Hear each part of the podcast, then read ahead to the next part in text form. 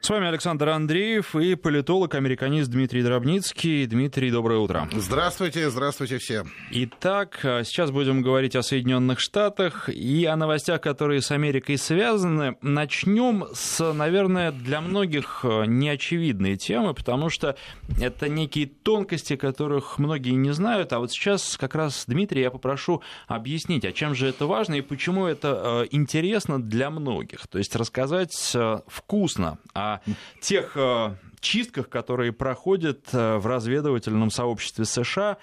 А, и вот э, вы, Дмитрий, когда накануне темы формулировали, просто написали, что замена Коутса на Рэдклиффа – это знаковый шаг. Да, несомненно. Ну, давайте сначала просто немножечко о новостном поводе. Директор национальной разведки, такое громкое, громкое название – Дэниел Коутс уходит в отставку, он сдаст все свои полномочия, ключи от кабинета и все прочее 15 августа. А, на его место придет э, Джон Рэдклифф, э, человек стопроцентный лояльный Трампу, совсем недавно отличившийся в очень жестком допросе прокурора Мюллера в Конгрессе. Вот. Ну и надо, правда, сказать еще ко всему прочему, что человек с достаточно таким серьезным опытом, если Э, Коутс, которому там 76 лет, это такой профессиональный конгрессмен и такой типичный политический назначенец вот, на, э, на должность некого разведчика, сейчас мы поговорим о том, что это за разведка и с чем ее едят, э, то все-таки Редклифф это человек, который успел ну, во-первых, и в Конгрессе он тоже работал в специализированных комитетах, так сказать, там и по разведке, и по нацбезопасности. Но все-таки он также работал и Э, федеральным прокурором э, вот, э, в двух округах федеральных в штате Техас, еще при Буше-младшем. Хотя, в общем, ему там 53 года, это достаточно такой для политика молодой очень даже человек. Ну так вот, теперь, значит, о том, что это за должность такая, директор национальной разведки. Надо сказать, что появилась такая должность достаточно давно, но она была мало значимой до 11 сентября 2001 года, когда произошли известные теракты. Вообще в Соединенных Штатах, э, так вот считалось до сего, э, до сего момента, было, э, так сказать, несколько, естественно, разведывательных ведомств, и потом их начали как-то немножко систематизировать. И вот уже в, 20, в конце 20-го, начале 21 века стало, так сказать, принято говорить, что их 16. Причем, надо сказать, перечисление простое, там, что это может вот, э, быть. Э, даже был так, появился такой термин разведсообщество. Вот кто туда входит? Это появился такой даже почти официальный термин. Да? Это не просто сообщество всех, кто когда-нибудь имел отношение к спецслужбам. А, вот. а это вполне конкретные э, ведомства, но вот, когда говорят о сообществе, это не целиком ведомство, да, а специальные отделы этих ведомств. Ну, например, есть разведывательный департамент ФБР, который, казалось бы, занимается только контрразведкой. А, есть э, свои э, свое, так сказать, разведное ведомство в вооруженных силах Соединенных Штатов, то есть в Пентагоне непосредственно, вот э, в руководстве вооруженными силами Соединенных Штатов. Есть отдельно в армии, отдельно во флоте, отдельно в руководстве ВВС Соединенных Штатов. А есть Министерство финансов свое разведывательное подразделение. Итого, в общем, вот так вот набирается 16 э, ведомств, и в основном отделов, потому что целиком в разведсообщество входит только э, военное разведное ведомство, вот это Defense Intelligence Agency, DA такой, э, и все-таки как-то координировать работу вот всего этого огромного количества разведывательных подразделений, э, нужно было, ну, хотя бы для президента, да, так сказать, приносить какие-то все-таки ему сводки, которые более-менее соотносятся со всеми э, выводами, там, которые кто-то накопал. Не говоря уж о том, что очень часто работа этих ведомств пересекается между собой. И вот так в свое время появился вот этот вот офис директора национальной разведки, он был очень небольшой и был исключительно такой координационно-информационный. Но после 11 сентября стало понятно, что нужно, э, в общем, серьезно изменить подход э, к контртеррористической деятельности и контрразведывательной в том числе. Э, то есть, на самом деле, нужно было разведку, контрразведку и контртеррористическую вот как бы деятельность, ее надо было объединить в в, так сказать, под неким общим началом, неким образом координировать эту деятельность. И вот тогда появился вот уже достаточно сильный такой офис директора национальной разведки. При этом надо понять, что э, нет такого понятия национальная разведка. Вот нету такой спецслужбы. Есть такое бюрократическое подразделение, сейчас достаточно большое, около полутора тысяч человек, которое называется офис директора национальной разведки. А, и вот этот вот человек, он координирует те деятельность тех отделов э, разведывательных и других ведомств, которые так или иначе осуществляют разведку и контрразведку в интересах Соединенных Штатов. Причем и в рамках вот просто нацбезопасности, да, так сказать, и в рамках контртеррористической деятельности. Э, и надо сказать, что, конечно, как всегда, очень сильно так сказать, значимость этого офиса зависит от того, кто занимает э, этот офис, да, кто находится на этой должности. Ну, например, как с вице-президентом. Да, известно, что Дик Чейни чуть ли, чуть ли не влиятельный Джорджа Буша-младшего был да, в свое время. Э, вот. А некоторые вице-президенты вообще как бы ниже радаров находятся, их, их, их совсем не видно. Э, ну вот известно, что Джеймс Клаппер, так сказать, предыдущий директор национальной разведки при Бараке Обаме. Это человек, который сейчас очень активен, как э, он, в частности, является там, частым гостем на CNN, у него там контракт заключен с этой кабельной сетью, а до этого он был просто одним из самых главных преследователей Трампа, который постоянно во всеуслышание говорил, все, сейчас мы поймаем этого русского шпиона, и на этом, так сказать, все, все наши треволнения закончатся. И надо сказать, что о нем говорили как о достаточно таком э, маститом политическом оперативнике. И, кроме всего прочего, человек, который обладал очень большим авторитетом в, в, в разведке. И в этом смысле, как бы, вот человеком был очень влиятельным. И поэтому, конечно, с его уходом, э, в общем, образовался, образовался некий вакуум. Что еще тут нужно, важно понимать? Надо понимать, что, конечно, Э, часть людей, вот, вот меняется президент, так сказать, да, то есть не, не переизбирается на второй срок, а именно меняется, то есть, ну, избран новый президент, он принимает присягу. При этом автоматически уходят в отставку, так сказать, целый ряд так называемых э, политических должностей. Да, например, э, так сказать, вот там, глава Минюста меняется, да, там, меняются, так сказать, министры, там, основные члены кабинета там, и так далее. Э, и э, этих людей должен номинировать новый президент и утвердить Сенат. Иногда президенты вот приходят к выводу, что можно оставить на должности какого-то старого, но тем не менее все равно точно так же, такая же процедура. Все равно требуется заново утверждать э, человека в Сенате. Но все-таки, вот если взять вот весь управленческий аппарат, в том числе вот центральный аппарат спецслужб, это ФБР, ЦРУ, Газдеп, Министерство внутренней безопасности, всякого различного рода подразделения финансовой разведки, да, которые в Минфин входят, они все состоят, в общем-то, из э, э, каких карьерных бюрократов, которых, в общем, президент-то не назначает. Они там сидят всю карьеру. То есть мимо них проходит череда президентов, понимаете, самых-самых разных.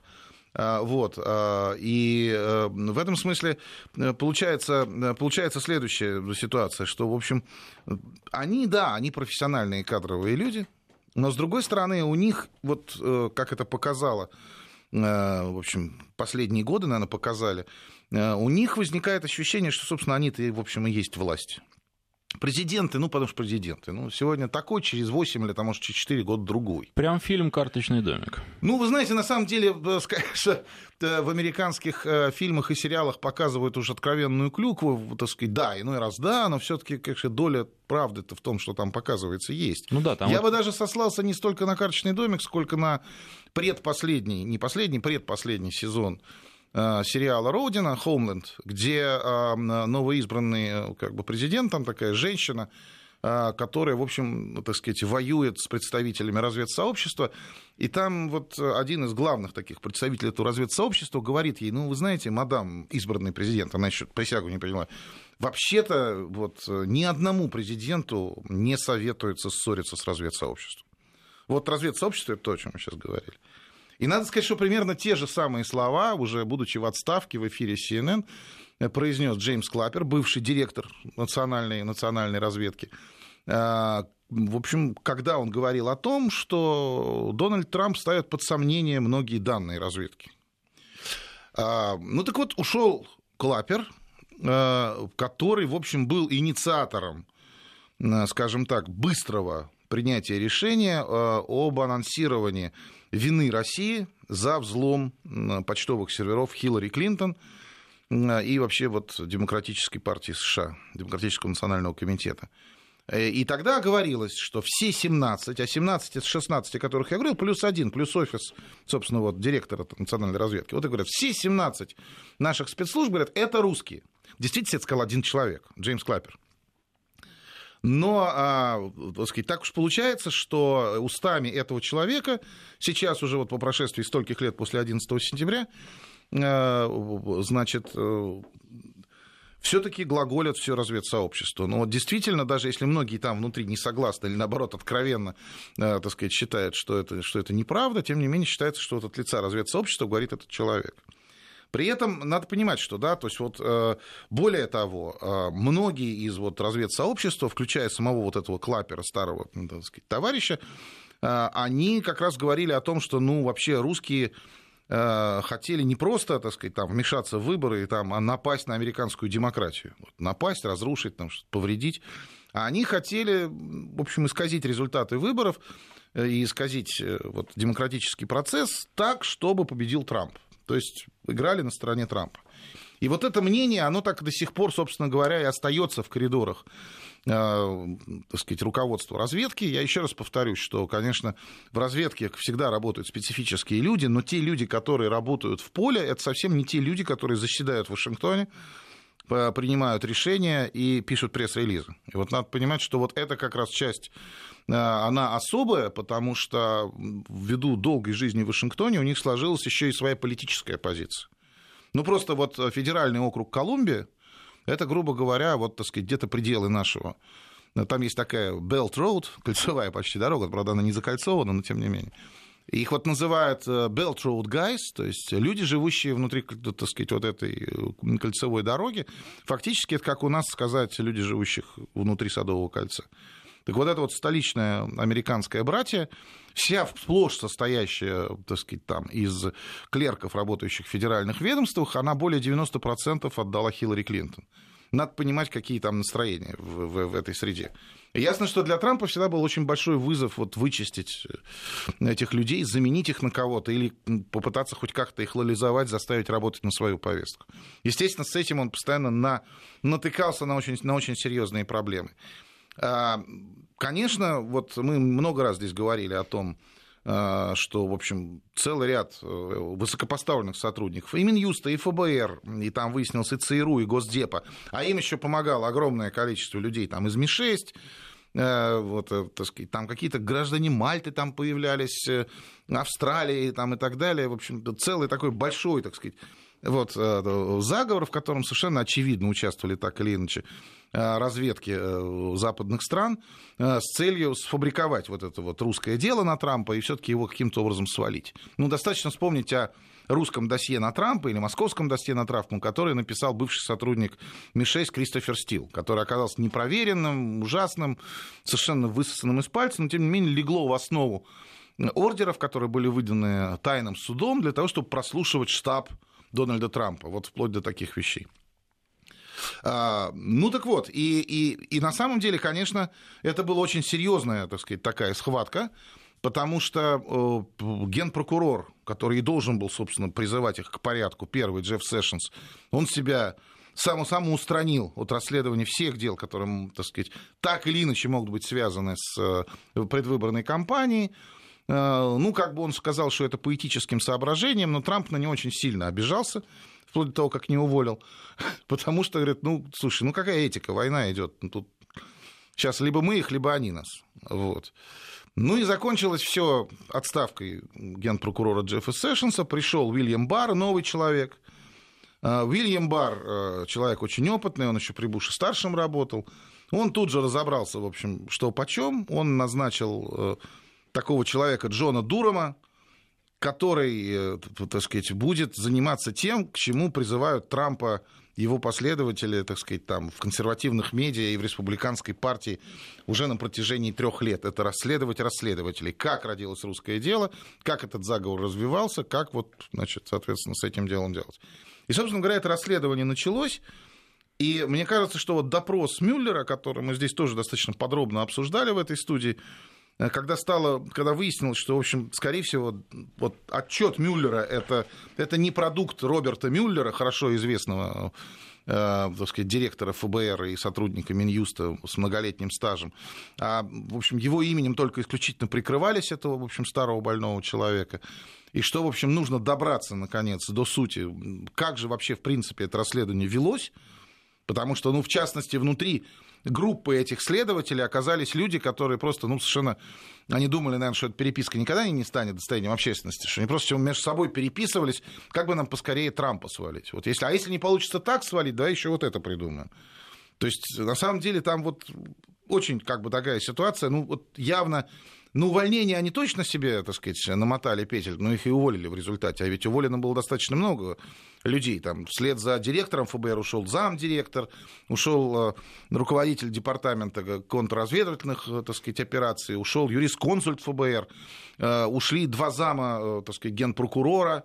То есть, на самом деле, там, в общем, такая чистка определенная была, но самая главная проблема была именно в этом самом разведсообществе.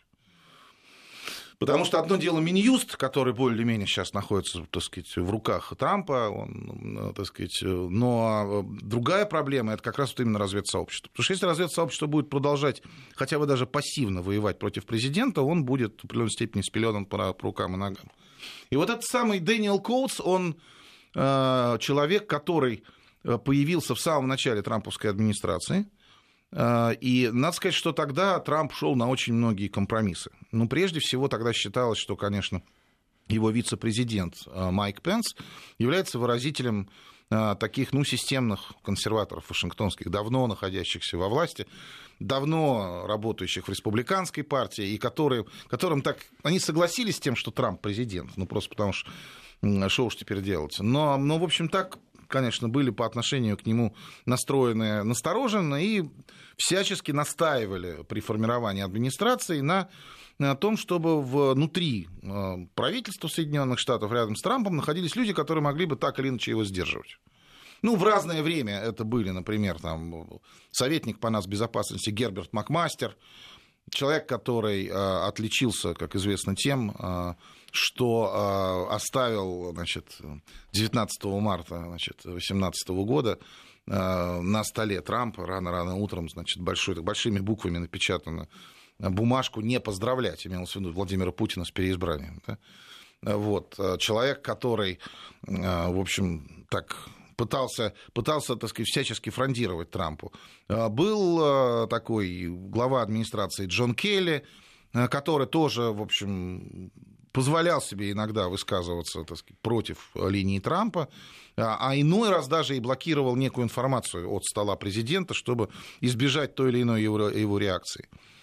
А, ну и а, одним из таких человеков, в частности, был Дэн Кутс, это абсолютный ставленник двух людей. Это вице-президента Майка Пенса и лидера республиканского большинства в Сенате Митча МакКоннелла.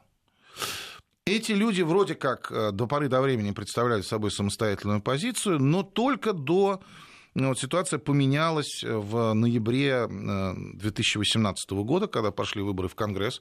Республиканцы потеряли действительно э, большинство в Нижней Палате, но сохранили и даже упрочили несколько свое большинство в Сенате. И самое главное, что в этой, в этой важной палате, потому что, ну, в частности, она утверждает Э, всех из ключевых министров, да, тут через Сенат они проходят.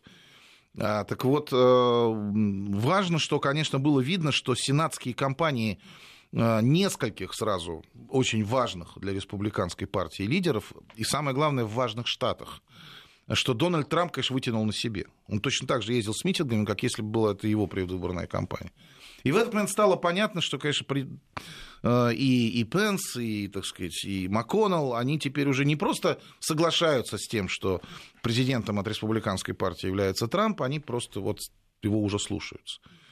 Ну, а сам Коутс, он много раз, в общем-то, э, вступал, как бы сказать, в заочную полемику с э, Трампом, и по русскому делу, и там, и по Северной Корее.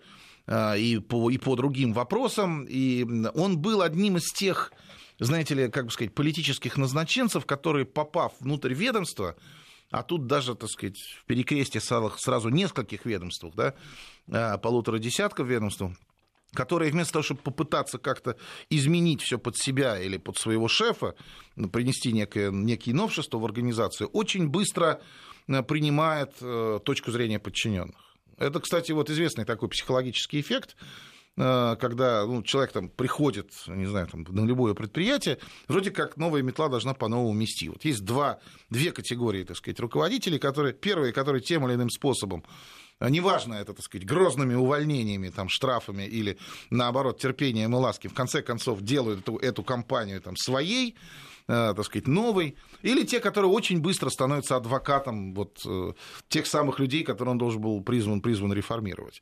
Э, это известный, как бы, так сказать, такой, такой момент, но вот в данном случае Дэниел Коутс, который отправлен в отставку, он был именно таким. И в некотором смысле некоторые его заявления, они, конечно, стали уже мешать. Не только Трампу там в плане э, его, так сказать, внешней политики, которую там, он все больше и больше, так сказать, так сказать, начинает контролировать лично и меньше делегировать э, каким-то людям вроде там Помпео и, и Болтона, несмотря на то, что эти люди пока что отличались достаточной степени лояльности президенту. Вот, это во-первых. А во-вторых, конечно, если сейчас пойдет, продолжится чистка в спецслужбах и будет действительно вперед идти расследование э, вот этого Джона Дурома, о котором я говорил, под руководством генпрокурора Бара, то есть вот это расследование расследователей, да, вот кто, кто замутил русское дело, кто, кто наплел вот это все дело, кто подставил того же самого заслуженного и больного человека Роберта, так сказать, Мюллера, кто это все сделал, да? Понятно, что здесь нужно, конечно, ломать сопротивление вот этого разведсообщества так называемого. Еще раз, это не сообщество полевых э, разведчиков. Это совсем другое дело. Речь идет о разведсообществе, как вот в этой бюрократической машине, которая находится там в Вашингтоне, ну, частично там в других городах, но все-таки это такая политико-бюрократическая машина которая, вот, у которой есть свое мнение, и которая считает, что вот ввиду того, что они не являются политическими назначенцами, их Сенат не утверждает, президента их не номинирует, в определенном степени, да, как бы они просто идут по карьерной лестнице, как в любом другом ведомстве, да, и в этом смысле, ну вот все, мы, мы как бы тут сами по себе, и поэтому мы, в общем, более фундаментальная власть в Вашингтоне, чем какой-то там президент. Ну уж тем более такая выскочка, как Дональд, так сказать, Фредович Трамп. Поэтому вот Поэтому вот с этими людьми э, Трампу, несомненно, тоже придется как бы справляться, и поэтому он выбирает человека, который, э, на мой взгляд, э, тут, ну, просто очевидно, просто первый, наверное, его выбор. Я не знаю, там я мог бы предложить президенту Соединенных Штатов, но он мне за это не платит. Поэтому как бы там есть еще один человек, который тоже очень похож. Тем не менее, надо отметить, что и Редклифф, конечно, несомненно подходит на эту должность, потому что, еще раз могу сказать, что он не только с самого начала поддерживал Трампа, но и, кроме всего прочего, в ходе слушаний, вот когда давал показания Мюллер, он, конечно, просто пообещал, что он раскопает это до дна, и все расследование в отношении заговорщиков доведет до конца. В студии появилась Наталья Христова. Это значит, нам нужно сделать перерыв на новости. После них продолжим. Напоминаю, что у микрофона политолог-американист Дмитрий Дробницкий. 10 часов 33 минуты в Москве. С вами политолог, американист Дмитрий Дробницкий Александр Андреев. И вот пока Дмитрий рассказывал о спецслужбах и американской кухне в этом плане, почему представители спецслужб считают, что они покруче президента будут, пришла новость. Э, тут по-разному пишут, я посмотрел разные издания. Кто-то называет э, главный обвиняемый, кто-то подозреваемый, один из подозреваемых в организации терактов 11 сентября, но тем не менее, 11 сентября 2001 года. Халид Шейх Мохаммед готов заключить сделку со следствием с далеко идущими последствиями. При этом я подчеркну, что это человек, который был задержан что-то лет 16 назад. Угу. Последние, по 13 лет назад, 13 э, лет он провел в тюрьме американской в Гуантанамо. А, к нему применялись жесткие методы допроса на протяжении достаточно длительного времени, и вот сейчас, э, спустя такое время, он заговорил. А, да, причем вот любопытно, любопытно, ну, то, что э, Халид Шейх Мохаммед является Э, так сказать, такой фигурой, ну, я не знаю, вот э, он, он, он таким рисуется главным человеком, так сказать, вот запрещенной на стране Аль-Каиды. Вот это такой человек, который... То есть, говорить Аль-Каида, это значит вот э, шейх Мухаммед. При этом он, так сказать, является прототипом бесчисленного количества, так сказать, террористов ближневосточных в, в Голливуде, да. И на самом деле, конечно, этот, этот человек, так сказать, интересен сразу несколькими там, вещами. Э, в том числе считалось, например, что это человек, который в свое время получал деньги от ЦРУ и от Пентагона, э, и что это вообще как бы креатура там, Соединенных Штатов, и поэтому его никого, так сказать, там его не, а, так сказать, никому, никому его не показывают. А, тем не менее, вот со всеми этими подозреваемыми в, в, в организации, так сказать, понятно, этого самого теракта, ну, некоторые из них, особенно те, которые погибли в ходе атаки на, на Нью-Йорк и Вашингтон, а, с ними более-менее все понятно, их путь достаточно хорошо, так сказать, там прочерчен. На многих из них действительно собрана достаточно достоверная, так сказать, там линейка информации. А, но вот э, что здесь, на мой взгляд, важно? Помимо, помимо всего прочего, что он там готов пойти там, на какую-то сделку, еще что-то так далее и тому подобное, он вдруг неожиданно, ну, если верить Wall Street Journal, с которого все это дело началось, что вот этот Халид Шейх Мохаммед, он э, э, готов помогать родственникам граждан Соединенных Штатов в подаче иска к Саудовской Аравии в связи с этими самыми терактами 11 сентября. Я напомню, что в самом конце срока Обамы Конгресс Соединенных Штатов принял, так сказать, закон о том, что ну, это как бы, так сказать, закон, который дает определенного рода исключения в подаче иска к зарубежным э, суверенным суверенным государствам. То есть э, гражданам Соединенных Штатов они могут подавать суд на за возмещением так сказать, материального, морального ущерба непосредственно к Саудовской Аравии, за, в общем, вот 11 э, сентября. Кто-то там моральные страны, кто-то родственников потерял и так далее. Вообще говоря, это исключительная вещь. Барак Обама категорически возражал против этого. Он даже, напомню, наложил вето на этот закон, который легко было преодолено. Причем, надо сказать, что и демократы, и республиканцы в этом участке, потому что в обеих палатах две трети набралось очень легко. А Трамп к этому э, делу относился, э, ну, скажем так, более более, э, больше был на стороне Конгресса да, в, тот, в тот момент.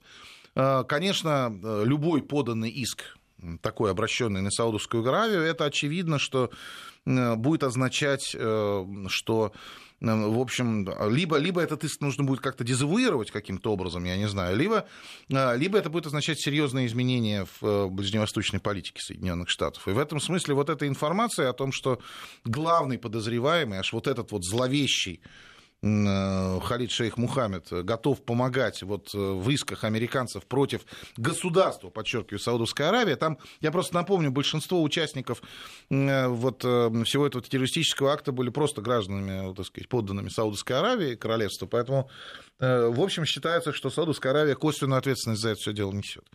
Как такие суды будут строиться, мне очень сложно предположить. Вот. Но ввиду принятия такого закона это возможно. Если уже появилась вот такая реальная возможность, если делается такой намек, это какой-то все-таки шаг в ближневосточной игре. Это не просто какой-то там э, не знаю, какой-то какой еще один там шажок в расследовании терактов, да, или, или так сказать, жизни спецслужб. Это все-таки явно будет иметь очень серьезные политические последствия, я думаю, ну, региональные прежде всего. Ну и несколько слов о Кубе. Я знаю, что вы собираетесь подробно об этом говорить завтра, но а, вообще, почему Америка продолжает целенаправленно, и Трамп, вот э, Обама вроде как э, приотпустил, а Трамп сжал с новой силой, почему не дают этим прекрасным людям, расслабленным, э, которые на острове себя, в общем, не очень хорошо живут, но при этом весело и достаточно вот спокойно, довольствуясь малым. А зачем Америка их постоянно давит и пытается додавить? Ну, надо сказать, что Трамп, конечно, отменил не все э, не, не, не все, так сказать, э, те меры, которые были приняты администрацией Барака Обамы. Надо понять, что, конечно, здесь очень серьезная идет игра в основном Э, вокруг э, вот э, кубинского фактора как фактора электорального, как это не парадоксально. Дело в том, что иммигранты с Кубы, ненавидящие режим Кастро и которые поддерживали долгое время вот этот режим санкций, который действительно уже давным-давно никому не нужен. Ну, уж с 91 года точно он никому не нужен. Да, они как-то поддерживали вот эту ненависть к режиму Кастро, и это были такие преданные э, значит, избиратели республиканской партии. Но достаточно вспомнить там двух сенаторов, там, Теда Круза и Марка Рубио, они такие вот просто они потомки кубинских иммигрантов, и это потомки тех кубинских иммигрантов, которые против Кастро. Вот тут важная такая вещь. Те, вот пока остров изолирован, хотя бы часть испаноязычного населения, приплывающего или пребывающего в Соединенных Штатах, э, является антисоциалистической, антилиберальной и достаточно быстро вливается в ряды республиканских, так сказать, избирателей. На самом деле, понятно, что э, в определенной степени вот, вот это вот поливение там, демократической партии тоже здесь сыграло, так сказать, роль. Но надо сказать, что для Обамы, конечно, вот историческое рукопожатие с Раулем Кастро, его визит в Гавану, где он там разговаривал, что многие инициативы кубинского правительства вообще как бы очень ему нравятся, например, бесплатное образование. В ответ Рауль Кастро сказал, что он верит в антропогенное изменение климата, как же так? Если уровень океана будет расти, мой любимый остров затопит. Как-то они так искупали друг друга в лучах такой социалистической ласки, но э, понятно, что для Трампа это предельно как бы чуждые люди, что, что Обама, что Кастро. Вот так вот будем говорить. Немножко по-разному, но все-таки то же самое. Да? Вот. И особенно учитывая, конечно, вот этот вот абсолютно левый закос нынешней, э, так сказать, демократической партии. Но, э, в общем, по сути дела, задачей Обамы была открыть Кубу, как она есть сейчас. Чтобы, так сказать, э, условно говоря, и там вот такое левое население Кубы, вот оно тоже было, так сказать, тоже, так сказать, рано или поздно оказалось в Америке или в орбите там, Америки, так скажем. Для Трампа этот вопрос более сложный, ему, ему очень хотелось, э, так сказать, сделать Карибскую партию несколько иначе. Я тут довольно подробно рассказывал о Пуэрто-Рико и что, собственно говоря, там происходило на, на историческом, на протяжении исторического времени. Но он, конечно, кое-что все-таки прекратил с, с Кубой, и в основном э, для Трампа, ну, скажем так, в тактическом смысле, это, конечно, э, такой ну, не подарок, а просто такой, я бы сказал, поклон в сторону вот, кубино-американцев, которые в основном очень очень-очень консервативны, голосуют за республиканскую партию. В стратегическом смысле эта задача все-таки попытаться сделать Пуэрто-Рико 51-м, так сказать, штатом на, так сказать, на, своих, на своих правилах, после чего Куба э, да, если еще вопрос Венесуэлы решится, ну, Куба станет тем, чем она была до, в общем, до Батиста, я бы так даже сказал. То есть это, это будет э, государство там, дружественное Соединенным Штатам, но, в общем, без особой собственной позиции в регионе.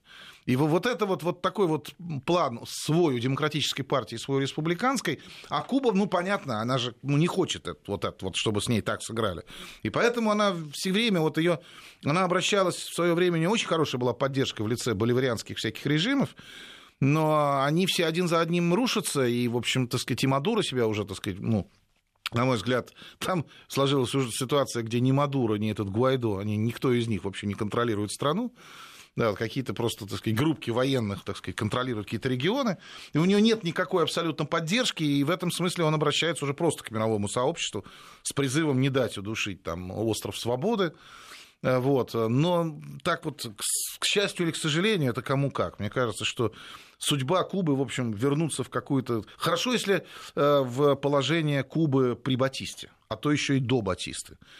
То есть уже ни о каком там, понятно, э, вот это МП Блакунидо, об этом ничего вообще речи не идет. Поэтому, поэтому, в общем, ну, понятно, это обращение, так сказать, кубинского руководства, оно все-таки пытается какую-то сыграть самостоятельную партию, хотя шансов на нее маловато маловато. Теперь о переговорах э, по стратегической стабильности. Вот интересная формула. Россия, США и Китай, может быть, присоединятся.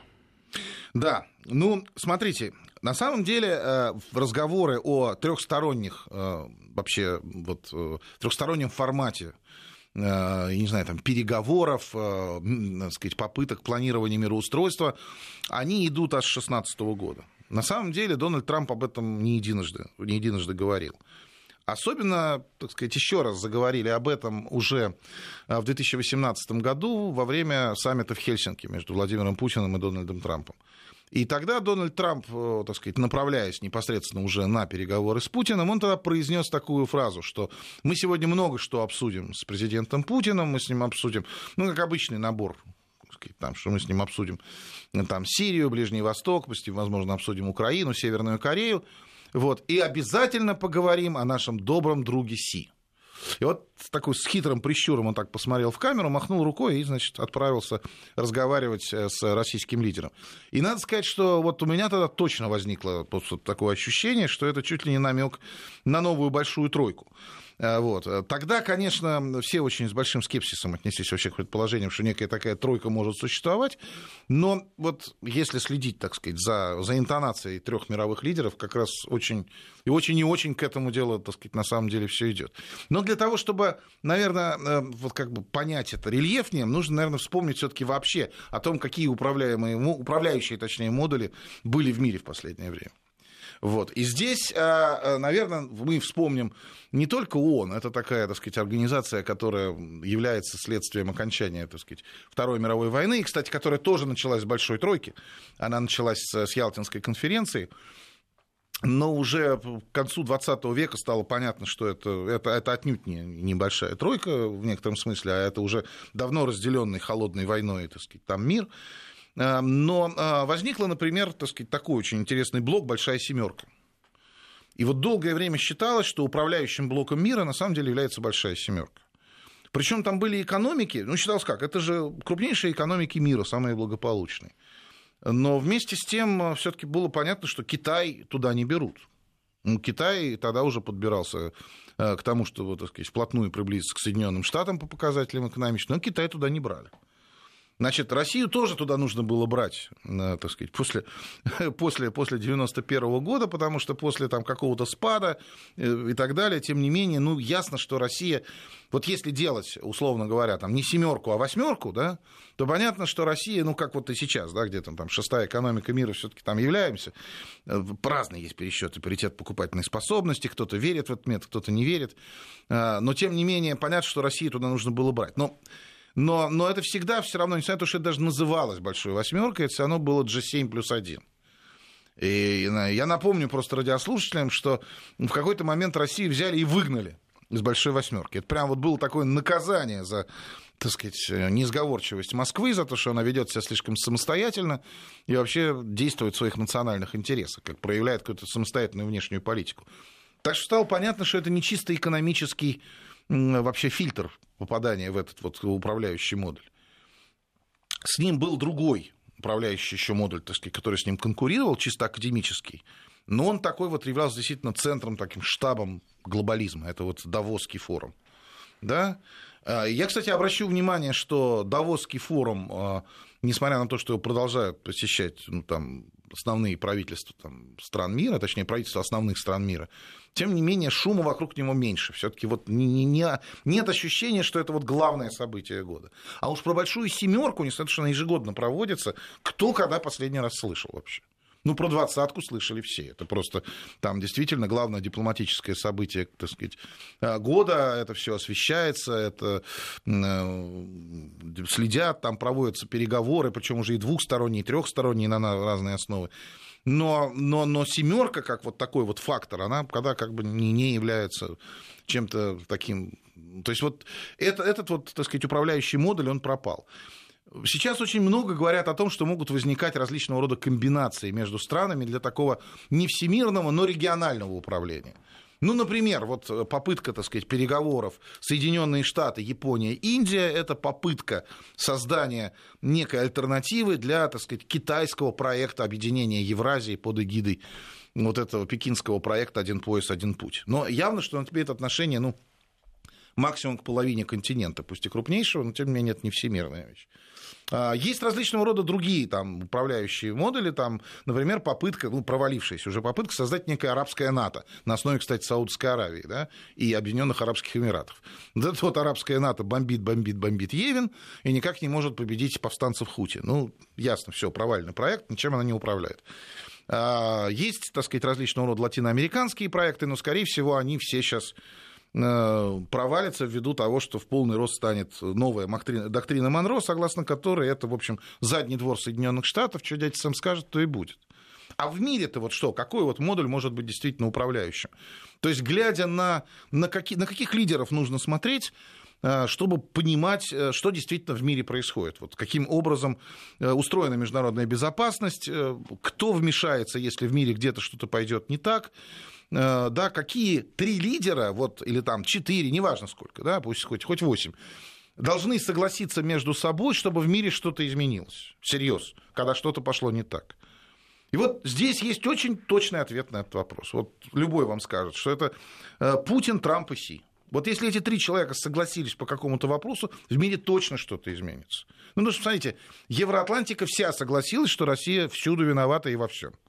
Она всех на свете отравила, она все на свете аннексировала, она вообще, так сказать, понятно, непонятно, как себя ведет, э, и кругом агенты КГБ, так сказать, понятно, красные воробьи, но тем не менее, вот ничего не изменилось от этого совместного решения. Ну да, там, понятно, некоторые компании, естественно, у них нет, есть определенного рода трудности, но сказать, что в мире что-то серьезно изменилось, нет, нельзя. Да, но, но, но если вот представить себе, условно говоря, действительно там, может быть, не завтра происходящую встречу на троих, но так вот просто представить себе вот встречу этих трех лидеров, и их совместное решение по какому-то вопросу, ясно, что практически любой вопрос в мире будет решен. Я приведу несколько примеров. Ну, Северная Корея более-менее понятно, что задний двор Китая. Но если э, втроем там Путин, Трамп и Си смогут договориться о том, что все-таки э, вот, вот, вот, вот товарищ Ким перестанет пугать весь мир своей ядерной буты, э, дубинкой, точнее, товарищ Си перестанет использовать товарища Кима как огромную ядерную дубинку, чтобы никто не мешал Китаю развивать э, свои, свою, так сказать, вот такую логистическую экспансию на Евразию, вот, вот все там сразу успокоится. Да, так сказать, товарищ Ким поедет читать лекции в Сорбону, вот, почти наверняка, а, значит, как, э, так сказать, там, не знаю, о, какой-нибудь, о, как, о каком-нибудь, так сказать, особом пути корейского, северокорейского социализма. Вот. А на корейском, значит, полуострове э, будет, будет развиваться новый хотспот какой-нибудь экономический. Да? А, по Венесуэле втроем точно совершенно решат, потому что известно, что Соединенные Штаты обладают ну, самым коротким просто военным плечом, а самые главные деньги, которые вложены в Венесуэлу, это прежде всего Китай, во вторую очередь, так сказать, Россия. Там та же Куба, которую мы обсуждали, Иран во многом, э, индопакистанский конфликт, ну и так далее. То есть, на самом деле, вот, конечно, как и любое, э, так сказать, вот объединение каких-то сильных людей, это, конечно, несомненно, не абсолютное оружие и не абсолютное управление. Но очень многие люди, и в основном, конечно, это те люди, которые были вот старым управляющим контуром, кого вот называют глобалистской элитой, они, конечно, больше всего боятся этой встречи на троих. И то, что Трамп каждый раз, когда говорит о новой архитектуре, говорит, давайте и Китай еще туда возьмем, вот, это говорит о том, что эта идея, ну, просто там, не знаю, его, его целиком и полностью занимает. Ну, китайцы, как всегда, люди такие, они вам сразу просто так ничего не скажут. Ясно, что они будут, как вступление в ВТО, обуславливать самыми различными условиями там, и так далее и тому подобное. То есть э, для себя выторговать какие-то условия они захотят. Но то, что контакты на этом уровне, скорее всего, в ближайшее время начнутся, это очевидный факт.